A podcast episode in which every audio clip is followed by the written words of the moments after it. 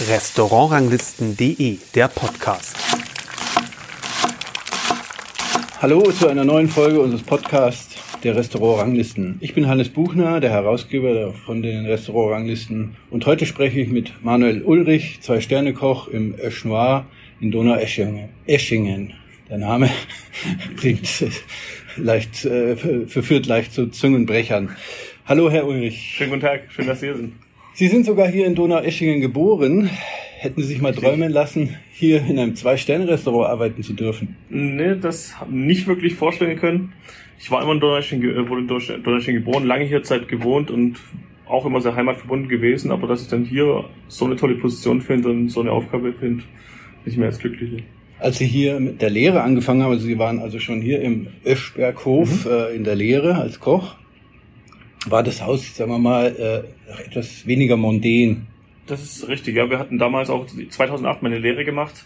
Wir hatten damals noch äh, die Hälfte an Zimmer knapp. Äh, wir waren 150 Mitarbeiter, jetzt sind wir knapp über 400, also schon enorm gewachsen. Und wir hatten natürlich auch nicht dieses Angebot an Restaurants. Wir hatten damals unser Hausgastrestaurant verbunden, äh, verbunden mit à la carte Geschäft und na, äh, unseren Hexenweiher, damals noch unter etwas anderem Konzept, mittlerweile ein bisschen italienisch, damals auch noch äh, bisschen deutsche Küche.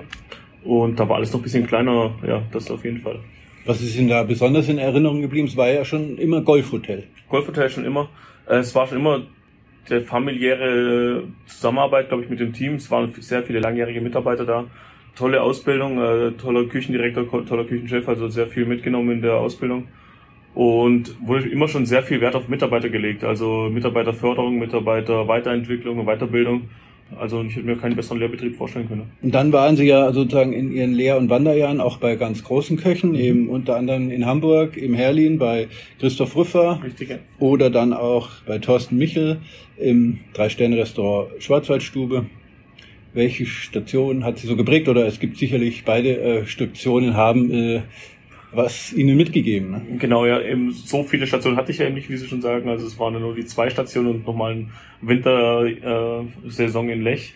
Und ich glaube, natürlich beim Herr Röffer, das war meine erste wirklich so die Feuertaufe in der Sternegastronomie.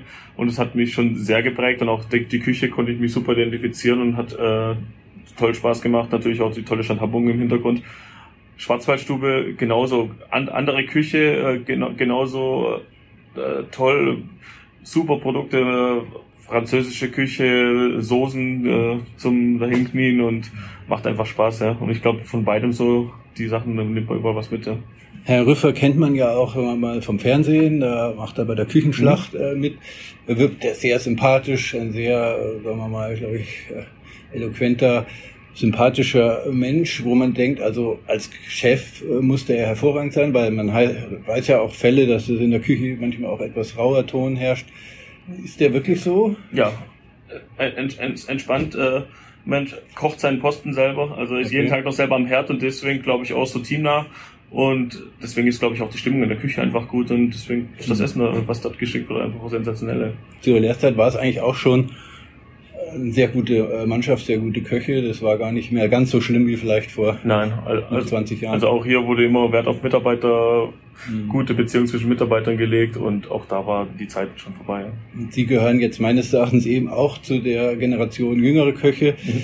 Mit offener Küche auch, wo man sich ja auch gar nicht erlauben darf, glaube ich, so vor dem Gast überhaupt irgendwie äh, cholerisch zu reagieren, wenn äh, irgendwas nicht funktioniert. Wie, gehen Sie damit um, dass, wenn auch mal was schief geht? Ich glaube, zum einen muss es heutzutage nicht mehr sein, ich, äh, weil ich glaube, man kann mittlerweile Menschen oder Mitarbeiter auch anders führen. Ich glaube, da gibt es andere Wege, äh, außer cholerisch äh, Sachen durch die Küche zu schmeißen und zu schreien. Zum anderen machen sie Mitarbeiter Gott sei Dank auch heutzutage nicht mehr mit. Also ist ja auch nicht so, dass man Mitarbeiter überall findet. Und ich glaube, deswegen ist man auch dazu gezwungen, natürlich auch Mitarbeiter ordentlich zu führen, was vielleicht auch für viele Betriebe gut ist. Mhm. Ja, ich glaube, klar, Fehler gibt's überall. Ich glaube, äh, da muss man auch mit rechnen, muss man halt dann aber den bestmöglichen Weg finden, dass man den Fehler schnell ausmerzt und selbst wenn man mal äh, kurz äh, etwas äh, die Stimme hebt, muss nach dem Service aber auch wieder gut sein, muss man vergessen und äh, dann ist es gut. Zwischendrin lag noch Ihre Meisterprüfung, bevor Sie hier angefangen haben als Küchenchef. Ein Abschluss, den ja längst nicht mehr alle haben. Äh, warum war Ihnen das jetzt wichtig? Ja, ich denke, gerade das Ganze ist natürlich auch wichtig. Da ging es dann wahrscheinlich auch viel weniger um Kochen. Da ging es das Ganze auch natürlich das Buchhalterische. Äh, hinter einem Restaurant steht natürlich auch immer der, der Einkauf, äh, die Kosten und solche Sachen. Und gerade die sind natürlich immer nicht zu vernachlässigen, auch in einem Restaurant von unserer Kategorie. Oder auch, und deswegen war es mir einfach auch wichtig, dass man auch so ein bisschen hinter die Zahlen blicken kann und ein bisschen dann natürlich auch die rechtliche Seite und die steuerliche Seite und alles so ein bisschen überblicken kann ne? und weiß, was man tut. Ne? Sie sind aber jetzt hier im Öschberghof nur für das Sternrestaurant zuständig oder haben Sie Gesamtverantwortung? Richtig, nee, äh, nur für das äh, Restaurant Ösch Noir und verschiedene äh, Events, die wir eben noch betreuen und machen. So, also seit 2019 gibt es jetzt hier dieses Gourmet-Restaurant im Öschberghof, was mhm. eben vorher noch kein Thema war in den letzten Jahren, bevor auch umgebaut worden ist, so glaube ich sowieso nicht. Dann wurde es neu eröffnet. Ähm, es ist ja ein Golf- und Wellness-Ressort, wenn man das so sagen darf passt das so mit zwei Sternen dann immer? Golf und Gourmet passt nach meiner Erkenntnis eigentlich nicht immer so 100 Prozent. Ist natürlich nicht die äh, komplette Kernkundschaft, äh, aber wir sind so breit aufgestellt, wirklich mit unserem Betrieb. Wir haben jetzt nicht nur unseren 45-Loch Golfplatz, und unsere 5000 Quadratmeter Wellness. Wir haben ja wirklich auch noch einen Tagungsbereich, äh, wo auch sehr gut angenommen wird. Und zusätzlich zu den Hausgästen, die man natürlich auch viele Leisure-Gäste noch haben, haben wir auch ein relativ mittlerweile ein relativ großes Einzugsgebiet äh, für regionale Gäste. Also sind wir nicht nur auf Donaueschingen fixiert, da haben wir auch mittlerweile viele Gäste aus Stuttgart, Bodenseeraum oder natürlich auch der Schweiz. Und ich glaube, dadurch, dass wir so breit aufgestellt sind, äh, ja, passt es, glaube ich, ganz gut. Ja. Also dazu passt quasi auch dieses Fine Dining Konzept, wo man sagt, man möchte natürlich auch einen gewissen Ruf, äh, für, auch für die, sagen wir mal, Hausgäste, für die Küche er, erlangen. Ja. Also für die, sagen wir mal, auch Halbpensionsküche. Genau, also viele Gäste, die natürlich auch mehrere Nächte bei uns äh, übernachten, die sagen, einen Abend äh, möchten wir auch im äh, Noir reservieren. Und ich glaube, das ist einfach auch die äh, Vielschichtigkeit. Also wir haben wirklich für jeden Gast was zu bieten, je nach Stimmungslage äh, haben wir eben unser Hausgastrestaurant, das Esszimmer. Wir haben einmal unser italienisches Konzept, wir haben unsere alpine Küche im Eschnoir, äh, im in der Eventhütte oder eben, wenn man sagen möchte, ich möchte es mal einen äh, ausgedehnten Abend machen mit einem schönen Menü, dann eben bei uns im Eschnoir. Machen Sie sich da extra auch Gedanken, dass es also, sagen wir mal, auch ein bisschen abgepasst ist mit dem Menü, weil, sagen wir mal, die essen dann vielleicht äh, zwei Abende in die Halbpension und dann einen Abend hier bei Ihnen. Müssen Sie ja auch gucken, was gab es schon in, dem, in der Halbpension. Klar, wir, wir, wir sind natürlich auch immer mit dem Esszimmer in, in Kontakt und äh, schauen die Karten an, dass es nicht so viele Überschneidungen gibt. Aber unsere Menüs, die sind ja quasi meistens relativ fix äh, für eine Zeit lang und mhm. das Esszimmer, äh, da gibt es wenig Überschneidungen mhm. eigentlich. Ne? Und von dem her passt das eigentlich ganz gut. Und klar, beim Siebengang-Menü bei uns, äh, das ist natürlich was anderes nochmal, wenn für den Gast mit unseren ganzen Grüßen, was alles dabei ist. Da mhm. ist für den Gast immer was Neues dabei auf jeden Fall. Wie haben Sie sich Ihren Stil entwickelt? Sie waren jetzt bei Rüffer, wir waren mhm. bei Michel, aber Sie brauchen ja auch irgendwann mit zwei Sternen sowieso eine eigene Handschrift. Wie haben Sie sich das so erarbeitet? Das ist, glaube ich, immer ganz schwierig äh, zu beschreiben, finde ich. Also wir sagen immer so, wir haben wirklich, wir sind relativ fokussiert auf wenige Grundprodukte.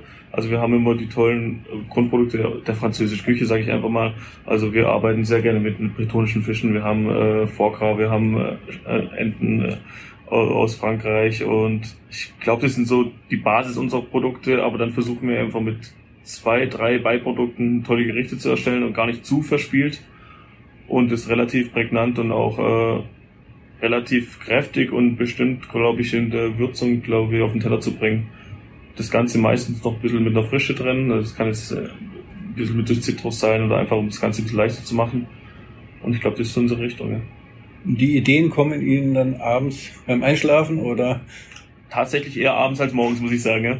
Also oft setze ich mit meinem Sous-Chef, also wir arbeiten sehr eng zusammen, mein Sous-Chef Julian Lechner, äh, der ist auch ja seit Anfang an dabei und meistens sitzen wir abends auch zusammen und spielen uns die Bälle ein bisschen zu und äh, denken nach, auch während Service, während Produzieren natürlich, äh, während place arbeiten, äh, haben wir jetzt immer ein Gericht, wo wir sagen, da müssen wir weiterkommen und äh, da ja, werfen wir uns gegenseitig so ein bisschen was hin und her. Manchmal schreibt man an einem Abend ein Silvestermenü und dann manchmal setzt man sich drei Abende hin und geht wieder frustriert nach Hause. Das ist halt das Kreative. Aber so kommt eigentlich meistens was Gutes raus, ja. Und wenn Sie dann die Idee haben, stellen Sie sich mit Ihrem Sous-Chef hin und kochen es nach oder, oder gehen erstmal irgendwo, schauen erstmal, wo es Produkte gibt, oder? Wir schauen natürlich erstmal gerade, Produkte passt jetzt in dieses Menü schon rein, auch in der natürlich Menüreihenfolge äh, wo integrieren wir das Menü? Sind die Produkte gerade saisonal in guter Qualität zu kriegen oder können wir die auch über unsere Lieferanten mitziehen? Dann geht's ans Probekochen. Da holen wir aber auch schon unser Team dazu. Also es ist nicht so, dass wir dann alleine im stillen Kämmerchen das kochen. Wir kochen es mit unserem Team zusammen, probieren es auch gemeinsam und dann holen wir auch da unseren Input dazu und unsere, ja, oft ist man ja auch verbohrt. Und man will ein Gericht, dass es funktioniert, kocht's äh, und da ist oft gut, wenn man noch eine zweite oder dritte Meinung dazu hört und noch einen, vielleicht einen Tipp dazu hat. Und so kommt man, glaube ich, auch weiter, dass man einfach noch mehr in äh, noch mehr Meinung dazu bekommt und auch noch mehr Ideen dazu bekommt. Und dann manchmal kocht man es Probe und es ist eine Punktladung, es passt. Manchmal macht man auch dreimal weiter und es wird dann gut. Und manchmal denkt man, passt gar nicht oder gehen wir in einem Jahr noch mal ran und gucken, wie es da ausschaut. Ja. Wie wissen Sie, dass das jetzt passt? Das ist ja, kommt ja, hängt ja auch manchmal vom Gast ab, ob es passt. Manche Gäste das, nehmen das nicht an, obwohl man es toll findet, vermutlich. Das auf jeden Fall, aber gut, in erster Linie also wenn es uns nicht schmeckt, möchte man sich schicken. Ich glaube, das ist erstmal das Wichtigste. Äh, erstmal in erster Linie muss es uns schmecken. Wir müssen natürlich auch so weit denken. Klar, das muss auch mehrheitsfähig sein. Der Gast muss es auch äh, annehmen, so wie wir es äh, schicken wollen. Aber ich glaube, wenn, wenn, wenn wir schon sagen, aha, ich weiß nicht, dann kommt es nicht auf die Karte, weil dann macht es keinen Sinn. Dann stehen wir nicht hinter dem Gericht, dann können wir das nicht so rüberbringen, wie wir es möchten. Und ich glaube, das ist eigentlich mal das Wichtigste. Das Haus Öschberghof gehört ja dem Aldi-Konzern. Richtig. Ja. Ist das Fluch oder Segen? würde ich wir sagen, ne, klar, klar, wir haben natürlich den Background, äh, gerade in der Anfangsphase war es natürlich auch wichtig, äh, so einen potenten äh, Partner zu haben. Sie wirtschaften völlig unabhängig. Wir sind quasi wie eine Filiale, sage ich mal. Ja. Okay. Aber eben, auch wir müssen unser Budget machen. Es ist auch nicht so, dass wir jetzt frei walten können hier. Mhm. Wir haben unsere Budgetierung, äh, haben unsere Ziele zu erreichen und mhm. äh, wir sind halt ein Wirtschaftsunternehmen. Und nö, ich, ich, ich glaube, das ist ganz gut auch in der Leitung angekommen, dass wir auch äh, ein potenter Markt sind und dass, dass, dass wir eben auch liefern können und nicht nur brauchen, sage ich mal. Und von dem her haben wir die Unterstützung. Es macht Spaß, zusammenarbeit zu, zu arbeiten und haben, glaube ich, einen guten Partner im Hintergrund. Obwohl das jetzt natürlich eine ganz eher ungünstige Zeit ist für die Gastronomie, Hotellerie, Tourismus. Also sie haben jetzt hier vor ein paar Monaten gestartet, da kam der erste Lockdown ich glaube im Herbst 2019 wurde gestartet, wenn ich jetzt richtig erinnere. Dezember, dann kam, äh, Dezember 2018 im, haben wir gestartet. Ja. Also im März kam dann schon der erste Lockdown. Aber so ein großer Betrieb und eben mit so einem potenten Partner hat man natürlich gewiss äh, ein Stück mehr Sicherheit als vielleicht jetzt andere Kleinbetriebe.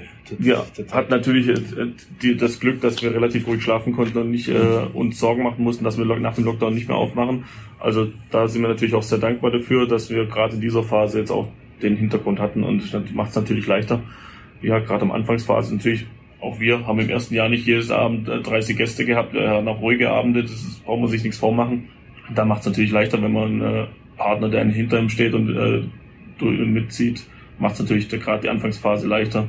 Aber nichtsdestotrotz, glaube ich, mittlerweile sind wir so, dass wir positioniert sind und halt uns auch eigenständig dastehen können und das macht natürlich auch noch mehr Stolz, wenn man sagt, trotzdem im Hintergrund sind wir unsere eigene Abteilung oder eigene Bereich, der auch was dazu beitragen kann und nicht nur braucht, wie vielleicht noch im ersten Jahr.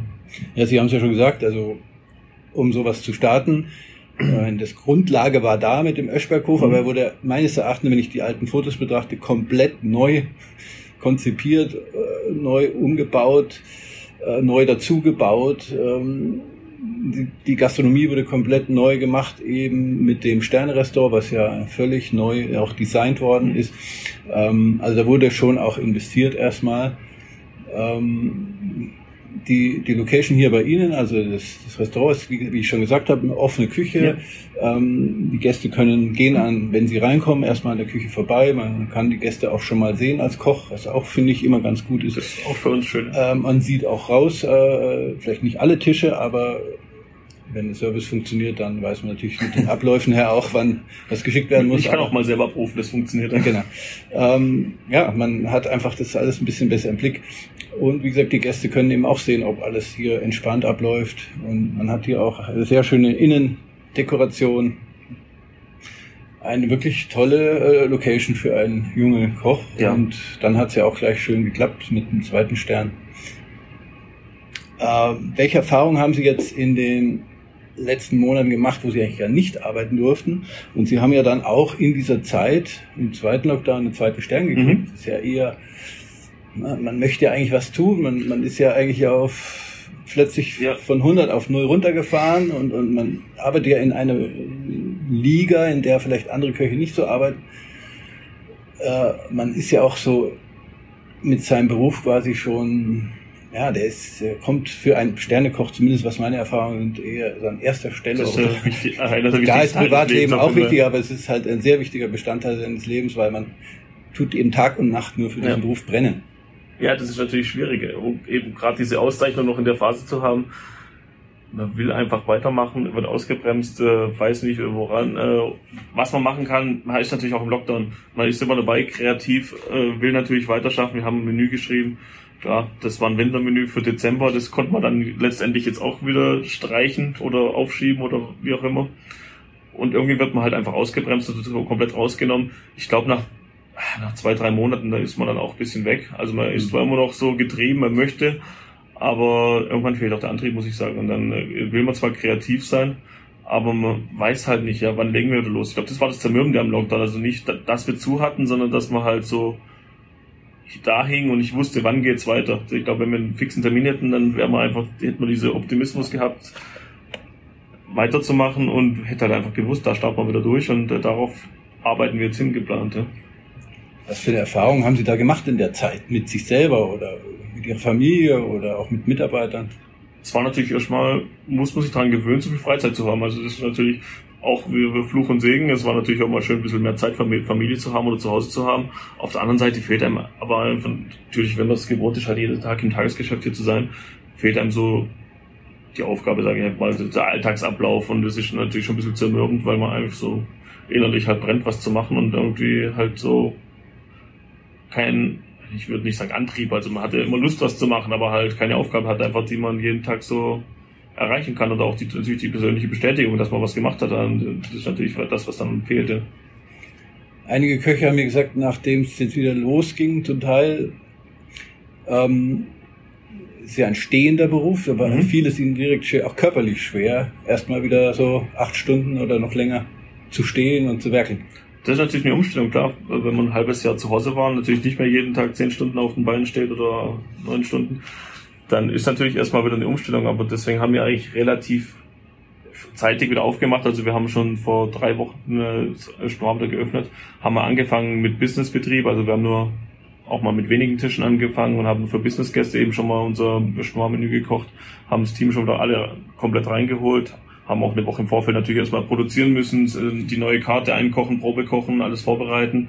Und so sind wir, glaube ich, wieder ganz gut reingekommen, dass wir jetzt nicht gleich aufgemacht haben, vollen Abend mit 30 Personen, äh, wie wir es jetzt dann wieder haben, sondern dass wir halt langsam einfach wieder gestartet haben, ja. Was glaube ich auch wichtig war. Ich glaube nicht nur körperlich, ich glaube, man muss auch erst mental sich wieder dran gewöhnen, ans Arbeiten, an die Abläufe. Äh, ja, den Stress oder halt auch, es ist ja nicht nur körperlich, dass man jetzt immer voll fokussiert ist bei der Service, ist natürlich auch das Geistige, das Mentale, was dazu gehört. Und das Team war dann noch komplett da oder gab es einige Absprünge? Nee, da sind wir sehr glücklich, kamen alle zurück, sind auch alle top motiviert und freuen sich, dass es weitergeht. Also auch die äh, sind natürlich so ein bisschen in den Seilen gehangen und wussten nicht wohin. Wir haben zwar immer wieder Infoveranstaltungen gemacht, aber wir konnten halt auch nicht mehr sagen, als wir wussten. Und deswegen waren auch die natürlich mehr als happy, dass es endlich wieder losgeht und wieder eine Aufgabe gibt und natürlich auch mit, mit dem Background, dass wir natürlich den zweiten Stern gekriegt haben, den wir zwar kleinen Kreise äh, mit dem Team äh, angestoßen haben über Abstand, wie es halt so ging, aber halt so richtig war wurde es erst, wo man halt dann wieder wirklich im Restaurant stand und ich glaube, äh, den Sprung nehmen wir jetzt gerade mit und dass alle voll motiviert sind, weiterzumachen. Naja, man konnte ja überhaupt nicht beweisen, dass man eigentlich zwei Sterne verdient hat, weil der Stern oder der zweite kam mitten im Lockdown. Das heißt, man hat vorher schon ein paar Wochen nicht gekocht, danach ja. äh, mehrere Wochen nicht. Also das ist schon eine ganz verrückte Geschichte. Ich hoffe, dass es jetzt, sagen wir mal, dann auch mit Lockdowns irgendwie äh, sich erledigt hat. Ähm, ich habe noch gelesen, äh, Sie fotografieren gerne. Mhm.